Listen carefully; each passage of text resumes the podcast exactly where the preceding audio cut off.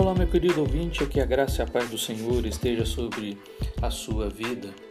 E o que eu quero trazer a reflexão nesta neste dia é como está o casamento, como está a família. Provérbios capítulo 5, Salomão está preocupado com esta questão quando aborda a, o problema da mulher adúltera no caminho do seu filho, versículo 3, 8 e 20. Ele chama a atenção para a sabedoria para dar ouvidos às palavras da sua boca, versículo 1 e versículo 7.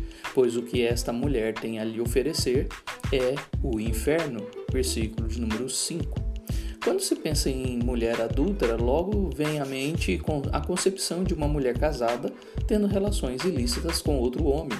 Mas os originais nos mostram que o significado de adúltera revela também uma mulher estranha, inimiga, estrangeira. E nesse sentido mais amplo e de acordo com o contexto do capítulo, podemos dizer que todo homem ou mulher que não seja o seu cônjuge é um estranho, um estrangeiro, um inimigo do casamento. Como ele fala ao filho, então se refere à mulher adulta, mas isso se aplicaria da mesma maneira se um pai dissesse à sua filha casada sobre um homem adúltero. E por que a preocupação com a mulher adúltera? Versículos de 3 a 5: A mulher adúltera tem lábios doces e suaves, mas seu fim é amargoso, é morte e inferno. Versículos de 8 a 14: A mulher adulta tem poder para tirar tudo do homem que despreza a sabedoria. Ela tira a honra no versículo 9, tira os bens no versículo 10, tira a saúde no versículo 11, tira a sensatez no versículos 12 e 13 e tira a consciência do bem no versículo 14.